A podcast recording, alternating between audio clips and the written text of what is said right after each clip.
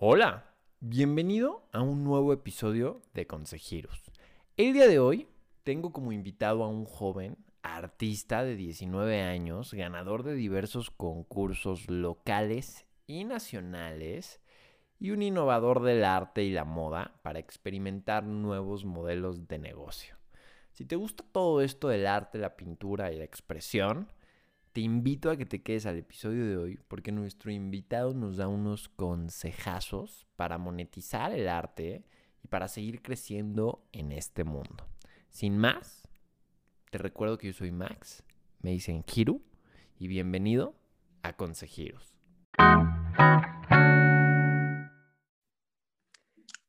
El día de hoy tengo el gusto de presentarles nada más ni nada menos que Emilio Padilla de 19 años, este joven artista que pueden encontrar en Instagram como arroba ep.art con doble T.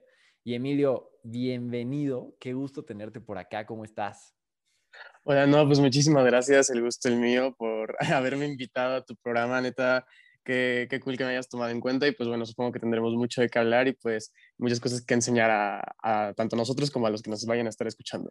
Claro que sí. Y te voy a ser súper sincero, desde el día uno que inicié con este proyecto, te tengo en mente, porque te sigo en Instagram desde hace un tiempo y, este proyecto al final es darle consejos a la gente que nos está escuchando y yo he visto cómo has crecido como artista y creo que tienes mucho que enseñarnos eh, a, esta gente que nos está escuchando y a mí me encanta el arte y, y al final existen como que muchos temores y pues antes que nada me gustaría que me platicaras cómo fue que inició tu contacto con el arte, cómo te empezó a llamar y, dónde descubriste que tenías este don y este talento nato.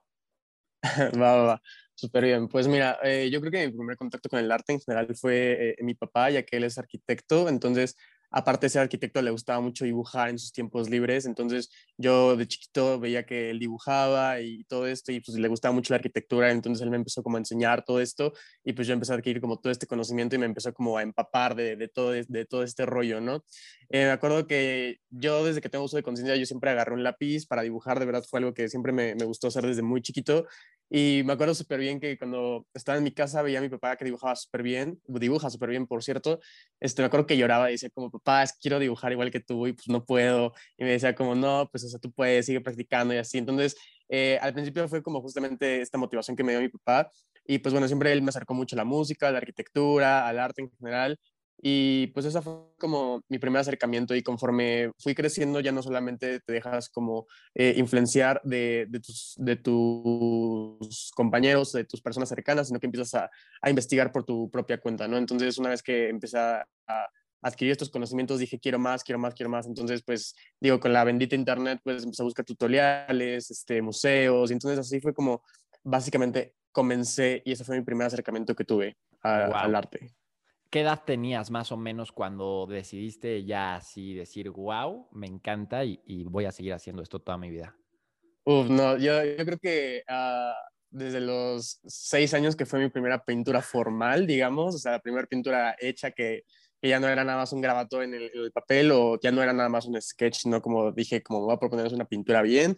Eh, fue a los seis años la primera vez que, que hice una pintura para existir por el resto de la eternidad si se podía y cuando la terminé dije, esto es lo mío, eh, no me importa qué tenga que hacer, pero esto quiero que sea mi vida.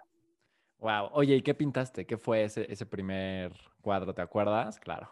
Sí, sí, evidentemente. Em, aparte, justamente es muy curioso porque justamente estoy por retomar un proyecto de, de esta misma temática que fue mi primer em, cuadro, que fue, no sé si ubicas las películas de Alien contra Predador y contra el Predador me encantaban, yo súper fan, súper fan. Obviamente vi todas las películas, entonces mi primer eh, pintura fue justamente el, un retrato, una pintura del, de ya el xenomorfo cuando se combina con el depredador, o sea, cuando salen esto, este, este alienígena ya combinado, esa fue, porque aparte mi papá me, me acuerdo que me compró la, figura de acción, que estos que vendían, entonces a partir de esta figura, pues dije, lo voy a, lo voy a pintar y justamente dije esto y pues una vez que lo terminé dije, wow, me encanta. Qué padre. Entonces, desde los seis años tú tenías clarísimo tu visión de artista. Sí. O sea, tú sabías que ibas a ser completamente dedicado al arte. Sí, definitivamente. Ok. Eh, sigue tu vida normal, primaria, secundaria. ¿Y en qué momento, o sea, ya, ya lo tenías muy claro, pero en qué momento te formalizaste ya como artista? O sea, que dijiste como, esto voy a hacer a, a esta edad y, cómo fue. Cuéntame. Sí, pues mira, yo creo que em, la primera vez que me, me, empecé a tomar como muy en serio esto fue cuando tenía unos, justamente a los años siguientes de siete años, eh, recuerdo que mi papá no me podía, mis papás no me dejaban solo en, la casa porque tenían que trabajar, entonces yo acompañaba al trabajo a mi jefe.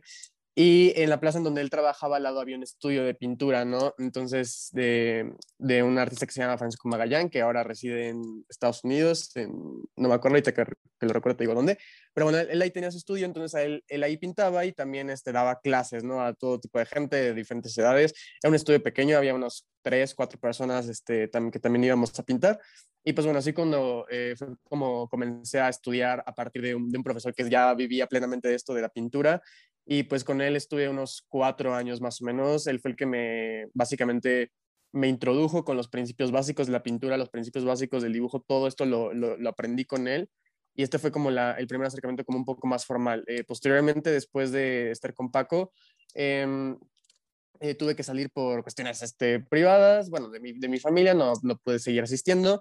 Y tiempo más tarde nos mudamos a Coyacán y aquí es donde todavía actualmente vivo y aquí en el centro de Coyacán ahí está la Casa de Cultura, entonces yo me meto a la Casa de Cultura, a las clases de pinto y dibujo y sigo asistiendo. Entonces digamos que mm, algo muy importante es que si quieres como formalizar tu estudio en, en las artes, y eso es algo que a mí me acongojaba mucho desde un principio, era como no es que tengo que ir a la universidad o tienes que ir a grandes academias, eh, eso es como un prejuicio que muchas veces tenemos al principio y, la verdad es que no. Eh, el arte es una de las pocas este, profesiones de las cuales puedes estar ligado sin recurrir a la academia como tal. Entonces, mis talleres eh, locales fueron mi primera enseñanza y mi primera eh, formalización. Ok, qué interesante. Eras un joven, siete años, y desde ahí empezaste a tomar ya mentoría profesional por un artista que te fue enseñando ya eh, toda la teoría y todo y fuiste creando tú tus propias obras, ¿no? Eso es algo que, bueno, yo me he dado cuenta que te caracteriza muchísimo, que eres un creador de, tus propias obras, como, bueno, como buen artista, no, no, no copias ni nada de eso. Y eso me encanta, no sabes, me, vuelve loco el trabajo que hace, muy surrealista, ¿no? ¿Qué te inspira en realidad? ¿Qué es lo que te ha inspirado? Pues mira, yo creo que mucha de mi pintura se ha inspirado principalmente en en, en, en, mí en general, en pasajes que tengo de mi vida, en cosas que quiero representar. Y creo que esto ya, esto es algo que a lo mejor no es tan genérico, sino que ya va a depender mucho de cada persona. Y pues bueno, yo lo que siempre, lo que trato de representar en mis pinturas son muchas veces eh, cosas que me guardo para mí mismo y que no tengo a lo mejor la confianza para contarle absolutamente a nadie. Creo que todas las personas tenemos, por mucho que tengamos un mejor amigo, por muy unidos que seamos con nuestra familia, hay pensamientos que guardamos para nosotros, pero que de alguna manera eh, son recurrentes y nos gustaría contarle a alguien, pero no sabes a quién. Entonces, el pintar para mí es como platicar conmigo mismo. Entonces, eso es como lo que más me gusta. Y es por eso que muchos de mis trabajos, como dices, son tipos surreales, no son tan literales con la, con la realidad, porque es un conversatorio conmigo mismo. Yo mismo me entiendo y, y pues es justamente eso. Yo creo que eh, los pensamientos privados y los más profundos de la mente son los que más me inspiran. Wow, qué bonito. Y es que es hermoso de verdad. Si no conocen el trabajo de Emilio, vayan a checarlo a Instagram. Otra vez les digo, es arroba ep.art con doble T. Y está fenomenal. Me encanta. Ha evolucionado muchísimo el, el trabajo de Emilio. Y no solo eso, eres un artista reconocido porque has ganado varios premios, ¿no? A nivel nacional y todo. ¿Cómo es que empieza esto? Creo que es en la prepa, si no me equivoco, cuando te inscribes a tu primer concurso, ¿no? Sí, exacto. El, bueno, el primer, primer concurso no fue tanto como algo así eh, tan grande. El primer como concurso que gané, me acuerdo, fue estaba en la secundaria, entonces mi secundaria cada año a los alumnos de tercera secundaria se hacía un concurso para diseñar el logo de la escuela de ese año, ¿no? Entonces el logo de la escuela de ese año los, diseñaban los alumnos de dibujo técnico. Entonces yo desde estuve en dibujo técnico y entonces eh, de la convocatoria pues yo participé y pues resulté el ganador del, del, logo del 55 aniversario que justamente cayó con mi generación. Entonces ese fue el primer premio, digamos, como un poco más pequeño, un poco más local a nivel de secundaria.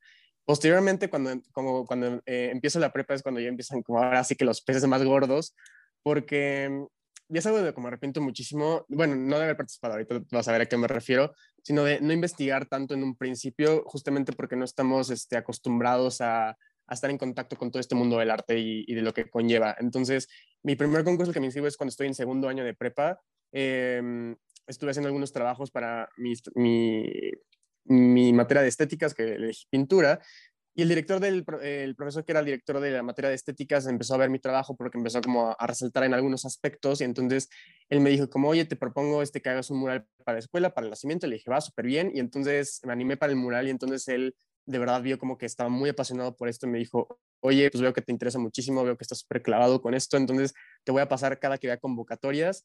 Y pues bueno, entonces la primera convocatoria me, que me mandó fue una de la, de la UNAM, que se, la, primera convocatoria fue a nivel Ciudad de México para escuelas que estaban incorporadas a la UNAM, tanto preparatoria como universidad, y era la representación de personajes mexicanos. Entonces, justamente cuando estaba en segundo año de prepa fue cuando estaba todo este conflicto de Yalitza Aparicio y su aparición en Roma, que los Óscares eran todo un escándalo nacional e internacional.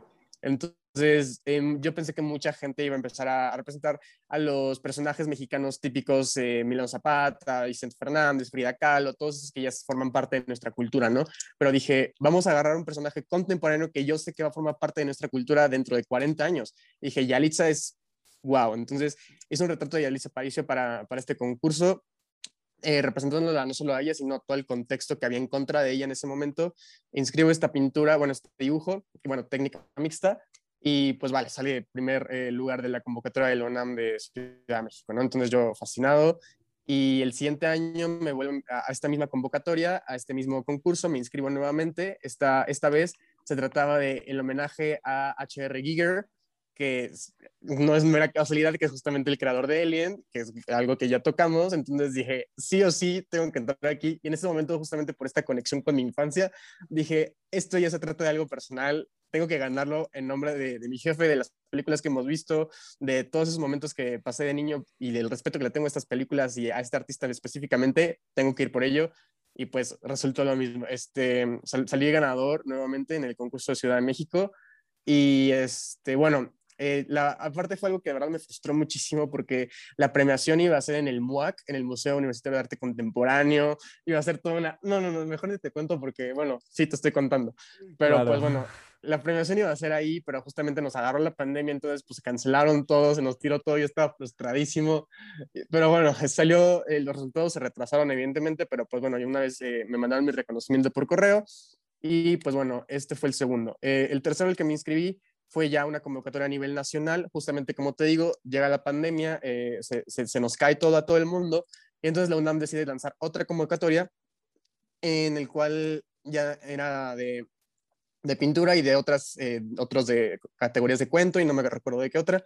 Entonces yo me metí a la pintura que era eh, cómo viviste, era mi mundo antes y después de la pandemia, ¿no? Evidentemente no sabía cómo precisamente abordar el después porque todavía no había pasado el después y, seguimos, y todavía no hay un después, seguimos durante la pandemia, pero este, pues decido eh, meterme, ¿no? Para esto tenías que registrar una hora, pero a mí se me ocurre una idea loquísima porque tenía tantos temas que abordar que dije, voy a meter tres horas al mismo tiempo. Eh, entonces metí tres horas al mismo tiempo y entonces en una traté de representar mi experiencia personal del encierro, en la segunda la experiencia de las personas que no podían quedarse en sus casas por una cuestión de privilegio que son las personas que viven al día y que tienen que salir sí o sí. Y una tercera parte que era la cuestión justamente de las mujeres, porque justamente la pandemia nos agarró en el movimiento feminista en su máximo esplendor. Entonces, ¿qué pasaba con todas estas mujeres que luchaban pero que eran golpeadas en casa y que ahora por culpa de la pandemia tenían que estar encerradas quisieran o no quisieran. Entonces traté de representar estas tres cosas en tres cuadros diferentes, los mando a la UNAM igual salen los resultados unos cuatro o cinco meses después y de la convocatoria a nivel nacional que se recibieron más de 900 trabajos, eh, pues salí primer lugar. Entonces, igual, de verdad fue algo increíble para mí y pues vale, ni siquiera a un año de que haya pasado esto simplemente no me lo creo. Entonces, Oye, creo que esos han sido los concursos. Y muchas felicidades por estos logros, porque vaya que han sido grandes. Y recuerdo desde de Yalitza Aparicio que lo subiste a tus historias. Me acuerdo de las historias en las que subiste a recibir ese reconocimiento. Ese cuadro, cómo me encanta. ¿Cómo se llama?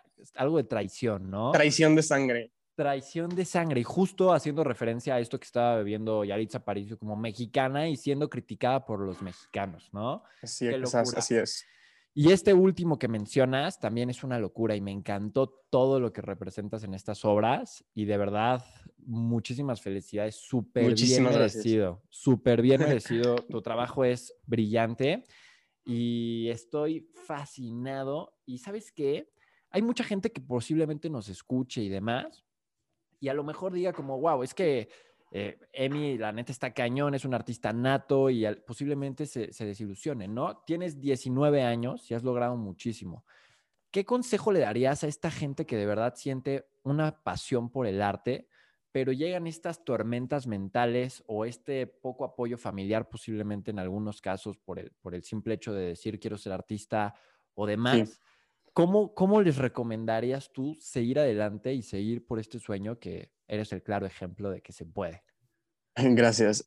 pues mira, yo creo que el consejo más importante es que justamente cuando estás lidiando primero con la parte de la familia, justamente que está, existe todo este complejo alrededor del mundo del arte y específicamente en México, eh, ¿tú crees que una vez empezando el mundo del arte se van a acabar estas críticas, pero resulta que cuando entras al mundo del arte las críticas siguen, simplemente que ya no van a ser de tu familia, van a ser de tus profesores y después van a ser de galeristas y después van a ser de coleccionistas. Entonces, eh, ver, eh, yo creo que quitarte el temor a la crítica es el consejo más grande que te puedo dar porque la crítica siempre va a existir. A lo mejor no va a ser de tu papá y ah, porque al día siguiente va a ser otra persona completamente diferente. Y yo creo que afrontar la crítica es algo que, número uno, te hace una persona muy fuerte y número dos, eh, te hace crecer como artista, porque muchas veces hay que, porque también hay que saber qué críticas tomar y qué no tomar, porque justamente muchas veces las personas te critican por tu técnica o a veces te, te, critican por tus conceptos. Entonces, tú tienes que saber mediar cuáles son las críticas que tú vas a tomar, cuáles son las que te van a hacer crecer, porque igual muchas veces estás centrado en que no, es que mi trabajo es muy bueno y muy todo esto, y de repente tiene una crítica y dices, oye, me hace falta esto o yo no había visto esto de esta otra manera. Entonces, escuchar la crítica es algo muy importante, pero al mismo tiempo tener las reservas de, saber cuáles te aportan algo bueno y, cuáles no. Y pues bueno, eh, sobre todo la cuestión de la familia es algo que, tiene mucho peso sentimentalmente hablando, porque pues obviamente son personas a las que queremos y nos importan sus, sus opiniones. Pero sin importar eso, yo creo que es muy importante que te mantengas firme y más que le demuestres a las otras personas que, que puedes, que te lo demuestres a ti mismo, que seas constante. Entonces, ese es mi mayor consejo. Afronta la crítica y sé constante y demuéstratelo a ti mismo. Vaya consejo, consejazo.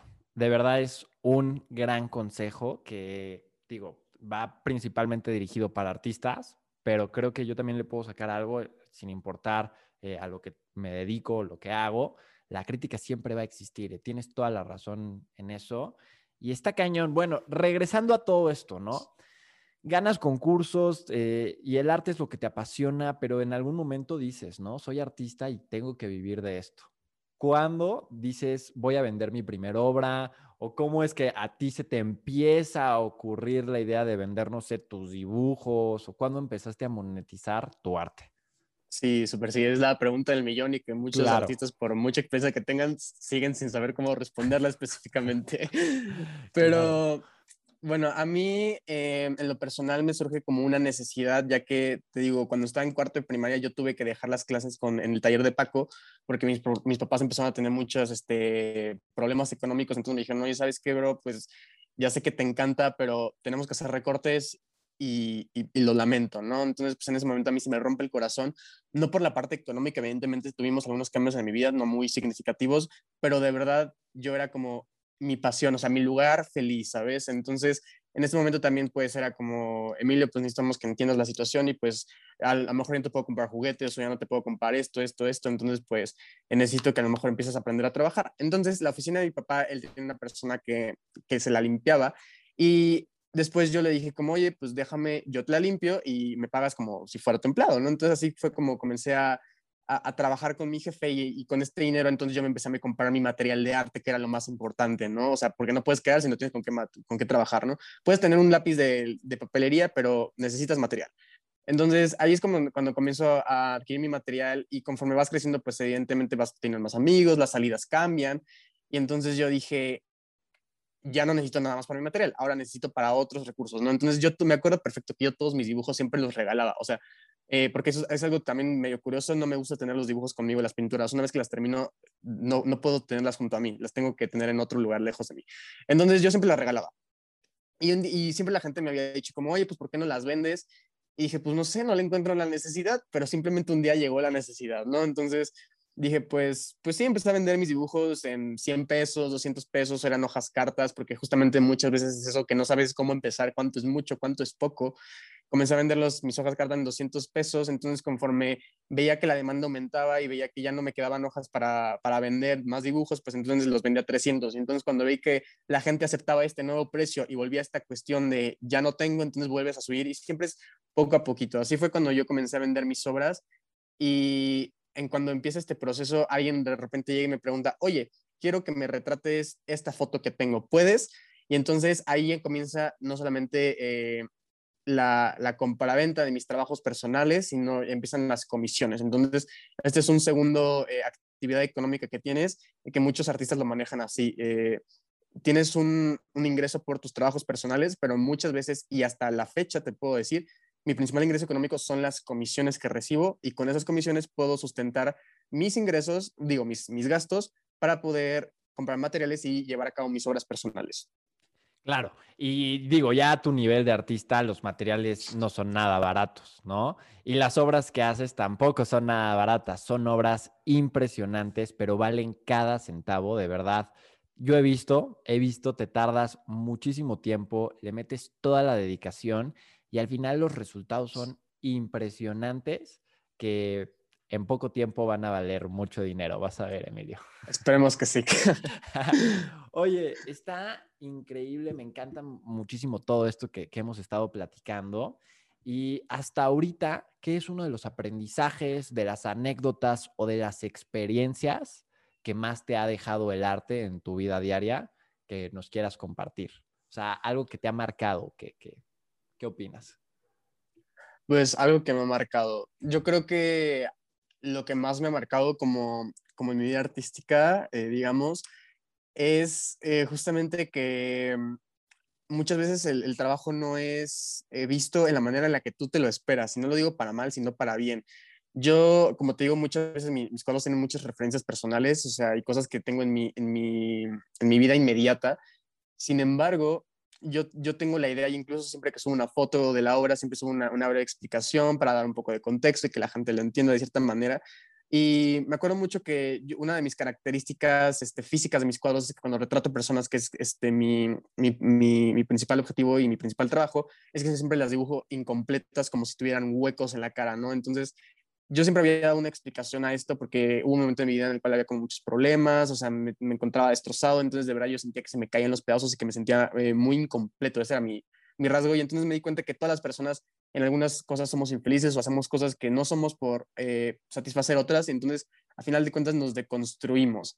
Esa era mi idea inicial y yo siempre traté de mandar este mensaje con mis obras. Sin embargo, recuerdo que una vez una, una chava me preguntó por Instagram, oye, pues, ¿qué significa esto? Yo le contesté y esta persona me dice, oye, pues es que me parece muy curioso porque yo no lo vi de esa manera. Y le dije, ah, ¿en serio? O sea, a pesar de que ya tenía toda una descripción y un contexto del cuadro, me dijo que ella no lo veía de esa manera. Le dije, vale, pues explícame de qué manera lo has visto. Entonces me dijo, a mí me pareció muy interesante que hubiera estos huecos en las personas porque yo cuando vi tu trabajo yo pensé que estos huecos se estaban construyendo como si fuera un rompecabezas que empieza incompleto y lo vas armando poco a poco.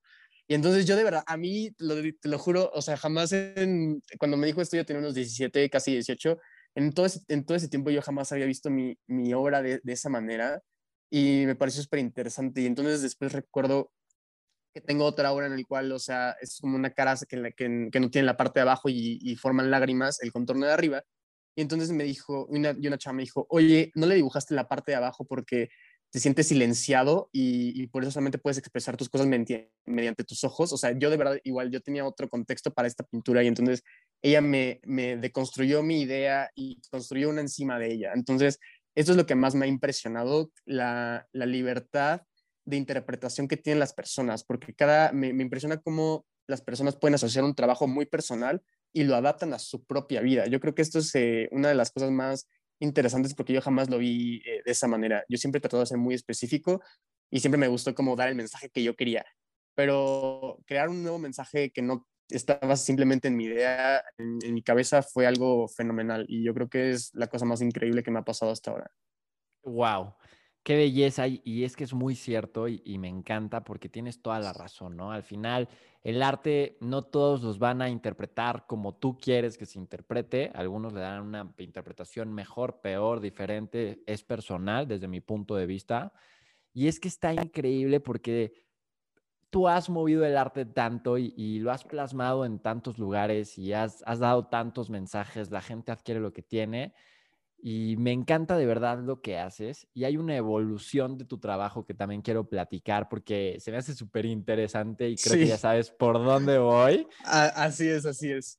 Y wow, el trabajo que haces de arte en tenis. Qué locura. Y no sé si sea el primer trabajo que hiciste, pero yo la primera vez que vi unos tenis customizados por ti fue la creación. No sé si fueron los primeros. Sí, fue el primero qué locura, dije, necesito unos de esos. Y luego, después de que sacaste esos, no fui el único que necesitaba uno porque te llegó una demanda impresionante y empezaste a sacar así como que trabajitos y demás, pero lo formalizaste, ¿no? ¿Cómo es que surge esto? A ver, platíqueme porque creo que monetizaste de una manera impresionante tu trabajo y lo llevaste a otro lugar que no sé si algunos otros artistas lo hacían como tú lo haces, pero vaya que me encanta y es una hermosura esta parte de tu trabajo también. Platícanos un poco cómo fue evolucionando. Muchas gracias. Pues sí, o sea, la verdad es que yo, este, este mm, em, esta parte de mi vida, sinceramente, yo nunca la vi venir. Yo realmente no sabía que esto existía para empezar, así te lo pongo. Yo no sabía que el custom existía. Todo esto surge porque me acuerdo que mis dos mejores amigos, mi una mejor amiga de la prepa y mi mejor amigo, ambos me dicen con dos meses de, de diferencia, un día mi mejor amigo me dice, oye, quiero que me pintes unos tenis, así en la nada, yo, ¿vale? Y me dijo, quiero unos Vans, entonces le dije, sí, pues déjame buscar cómo, cómo se hace, cuál es la manera correcta y pues te digo. Em, yo no, yo no di mucho seguimiento al principio, pero te digo, dos meses después de esto, una de mis mejores amigas me dice exactamente lo mismo. Cabe recalcar que no había ninguna conexión entre ellos dos. Simplemente como por las áreas del destino, se me repitió la oferta y una de mis mejores amigas me dijo, oye, eh, quiero en unos Air Force One la creación, qué tal, cómo lo ves, te lo avientas, como tal. Y dije, y cuando, cuando a veces yo creo que cuando la vida te manda eh, la misma propuesta varias veces es porque tiene que haber algo ahí interesante. Le dije, vale, entonces ahora sí me, me, metí a hacer el research eh, necesario para saber cómo hacerlo correctamente. Y yo no sabía que había toda una cultura del custom, yo no sabía que había materiales, la pintura Angelus, etcétera, etcétera. Entonces yo descubro la pintura Angelus, ellos estaban, eh, el único distribuidor en ese momento estaba en Monterrey entonces yo me acuerdo todavía pedí las pinturas antes de que Sneaker Art eh, se formalizara aquí en la Ciudad de México. Yo lo pedí por Mercado Libre mis pinturas, este, me llegaron y le dije a mi mejor amigo, oye, a pesar de que tú me lo pediste primero, se lo voy a hacer primero a Fabi, porque el Air Force One es una superficie más lisa que me permite experimentar mejor. Y me dijo, va, no te preocupes. Hice el, el, Air Force One, la creación, y pues el día que se los entregué le dije, oye, pues déjame tomar unas fotos, este, pues, pues para ver qué tal, ¿no? Entonces le dije, déjame tomar unas fotos, tomé las fotos, la subí a mi Instagram y así, como una bomba nuclear, ¡pum! O sea, de verdad en ese momento ese post tuvo el éxito que ninguna de mis pinturas ni dibujos había tenido hasta ese momento. Em, qué locura. O sea, es que qué locura. Y es que que te metan, que se metan a tu Instagram a estoquear justo ese par de tenis, porque yo me acuerdo que los vi y yo, yo me quedé choqueado y dije, wow, necesito esos Air Force One qué belleza de trabajo seguiste experimentando, ¿no? Más adelante con los bands justamente de tu amigo, me imagino. Sí, justamente siguieron los bands de mi amigo y, justamente en esta parte, todo esto ocurrió en un fin de semana, eh, me, me a ir súper bien en Instagram y en eso mi amiga me dice, oye, pues sabes que yo estoy en un grupo cerrado de Facebook de amantes de los tenis, de sneakerheads, entonces que también son apasionados del custom, entonces me llevo con uno de los administradores, le enseñé tu trabajo y me dijo, está increíble, lo publicamos lo publicaron en, en este grupo en el cual estaba mi amiga y te lo juro, yo me dormí el viernes y para el sábado yo tenía 173, me acuerdo muy bien del número, eh, request de, de mensajes en, en, Instagram, todos, era una foto del PA y bro, ¿cuánto me cobras por esto? 173 mensajes de un día para otro, entonces para el domingo ya eran 200.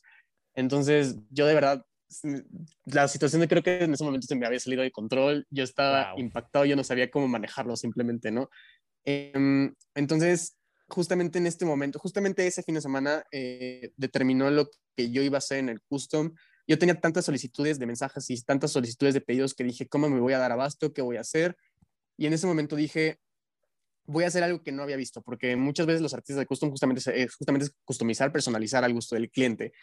Y básicamente ese es el, cómo se maneja eh, el mundo del custom, pero dije, voy a tratar de hacer algo diferente. Dije, ya vi que a la gente le gusta mi trabajo en tenis, entonces dije, voy a crear así como mis pinturas o mis dibujos, voy a hacer mis propios diseños que digan Emilio y, y voy a lanzarlos. Entonces, ahí fue cuando empecé a lanzar mis diseños. Justamente a mi amigo le dije, oye, ¿me das la libertad de hacer lo que yo quiera? Y me dijo, va, te doy la libertad de hacer lo que tú quieras. Me dejó hacer lo que yo quisiera en sus bands y igual, igualmente pegaron muchísimo y entonces eso fue lo que determinó. Entonces yo a partir de ese momento empecé a hacer mis propios customs, mis propios diseños originales y justamente creo que eso es lo que me caracteriza, me, caracteriza como artista, no solamente de, de, pintura, de este arte clásico que conocemos, sino del custom, que trato de hacer un punto de convergencia entre el diseño, el arte y la moda. Es una locura de verdad, me encanta el custom que haces. Yo tampoco había visto nunca nada antes parecido. Había visto antes, ya sabes, los Air Force One con el Stitch, con el Shrek o con cualquier cosa que, que, les hacían. Pero wow, el trabajo que tú haces me fascina y es cotizadísimo. Hay una forma especial para ser un, un, un dueño, ¿no? De estos pares tú haces como un tipo sorteo, por así decirlo, en los que dices que va a haber disponibilidad. ¿Cómo funciona? Sí, sí, justamente es algo que es muy extraño, porque eso sí, evidentemente no, no lo he visto en absolutamente nadie. Y pues bueno, justamente como te digo que para mí me era imposible la, cubrir la demanda y aparte yo no decía cómo, a quién le doy primero, cómo, cuándo. Entonces dije, a ver, yo voy a hacer el diseño así, el sketch en papel, como todo el así a la antigüita. Dije, voy a tomar una foto del sketch en papel, lo voy a subir con todos los detalles de información, este, el precio, em, el diseño de qué trata, de qué va, shalala, shalala, toda la información. Entonces, yo subo la historia, normalmente siempre la subo un domingo a la una de la tarde. Em, yo aviso, dentro de una semana va a salir un diseño, va a tratar de tal. Ese domingo sale el diseño en papel. Anteriormente ya voy dando información del precio para que la gente pueda ir viendo las posibilidades. Y entonces sale el diseño y entonces a, a quien le guste y me responda la historia primero es, oye, bro, porque tengo el dinero que, que está contemplado para el presupuesto de, del tenis, ya contando tu diseño más el costo del Air Force One.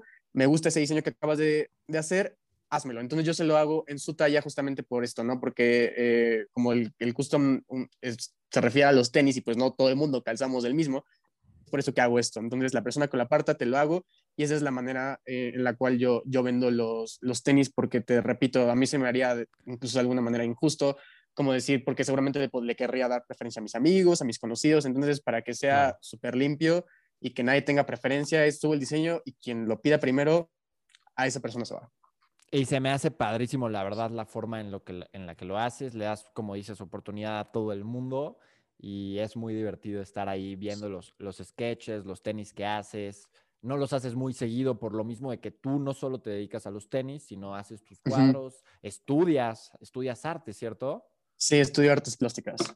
Entonces, por eso mismo, bueno, no, no eres dedicado al 100% y de eso vives, sino es una de tus evoluciones en este sí, mundo del arte que me encanta y se me hace padrísimo.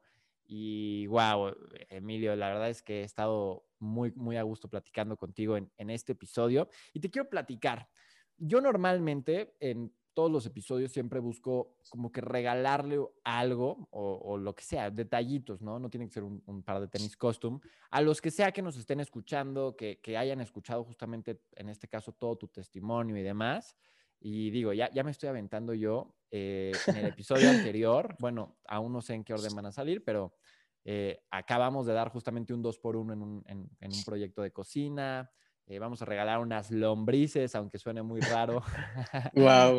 Qué para que hagan un, un lombricompostero. Está padrísimo, pero ¿qué tan, qué, ¿cuál es la probabilidad de que de alguna forma nos regales un boceto de lo que quieras, el que te encuentres por ahí, un boceto? Uh, 100%. Va. Vamos a hacer una dinámica para regalar un boceto de Emilio Padilla a alguien que nos esté escuchando, obviamente, aquí. Y la única condición, obviamente, es seguirlo, seguir a Consejirus. ¿Y ¿qué, ¿qué, propones? ¿Propones algo o la pensamos y cuando salga el episodio lo subimos? Eh, sí, yo creo que lo pensamos porque ahorita no, tengo como mucho, pero de hecho ya tengo la idea del sketch. Igual subí un sketch del, del David así súper increíble. y que igual pegó muchísimo y que toda la gente le quiere, pero le digo como, no, pues es que está en mi sketchbook y, y pues me duele soltarlo. Entonces, pues, es más, yo incluso les puedo dar la posibilidad de que les mando foto, de, les, les ojeo mi sketchbook y el que tú digas, el que la persona diga, ese se lo regalo para que haya todavía un poco más de, de, de sabor en esto. Y pues ya si queremos con alguna otra condición, pues cuando salga lo, lo, escribimos, pero de momento pues nada más si quieres que la única condición sea seguir, a las dos cuentas, me parece perfecto. Y si se nos ocurre algo en el camino, pues ya lo anunciaremos. Se nos va a tener que ocurrir algo porque ese sketch lo van a querer varios, vas a ver. Entonces tenemos que, que, que buscar alguna manera original de, de, que verdaderamente se lo merezcan, ¿no? Que, que, de verdad les guste tu trabajo, que hayan escuchado el podcast. A lo mejor hacemos una trivia de lo que platicamos aquí. Oh, súper, me parece. Y pues por último, ahora sí para cerrar, eh, ¿qué consejo en general? O sea, esto ya no va relacionado al arte si sí. quieres le quieres dar a quien sea que nos esté escuchando en este momento? Yo creo que, igual como dices, yo creo que es algo que se puede aplicar en el arte o, o en cualquier ámbito de tu vida. Y creo que justamente también va con relación a la crítica. Eh, a mí, o sea, la crítica, te, como dices, no solamente va en el arte, sino como en toda tu vida. Entonces, tú puedes ser lo que quieras, como quieras, y, y aún así nunca vas a hacer lo que la gente quiere de ti. Entonces, simplemente sé tú mismo, simplemente haz lo que tú, lo, que tú te propongas y porque a final de cuentas alcances las estrellas o solamente subes a la copa de un árbol, aún así nunca vas a ser suficiente para la gente. Entonces, déjate de enfocar en todo lo que dicen sobre ti, déjate de enfocar a quién quieres impresionar y, y llega hasta donde tú quieras llegar y eso te tiene que hacer feliz. Totalmente de acuerdo pero siempre muy importante, yo creo que mencionarlo, las cosas no llegan tan rápido, ¿no? ¿Cuánto tiempo tú le dedicas todos los días a, al arte? A Uf, pues entre teoría y, producción, porque pues muchas veces creen las personas, me, me, me, pasaba mucho con mis papás que era como, es que te veo sentado en la mesa y no estás dibujando. No, es que de repente las ideas no llegan por arte de magia la, a la, a la cabeza y dices, voy a representarlo. Evidentemente no, hay todo un proceso creativo antes, ¿no? Entonces, tomando en cuenta todo lo que pienso, todo lo que leo, porque incluso películas, libros, o sea, sirven toda esa información para la creación de algo yo creo que le puedo invertir unas de 6 a 8 horas diarias, inclusive incluso los domingos. Yo de verdad, yo en realidad no tengo un día de descanso, a menos de que sea muy necesario, pero yo hasta los domingos estoy trabajando, entonces... Yo lo sé. Eh, sí. Yo lo eh, sé porque he visto tus historias, te desvelas a veces haciendo tus obras y justo a, a lo que yo quería llegar con este comentario es que se esfuercen, que se dediquen en lo que sea que quieren hacer. Si verdaderamente quieren ser artistas, háganlo, ¿no? Pero, pero que no sea un sueño guajiro.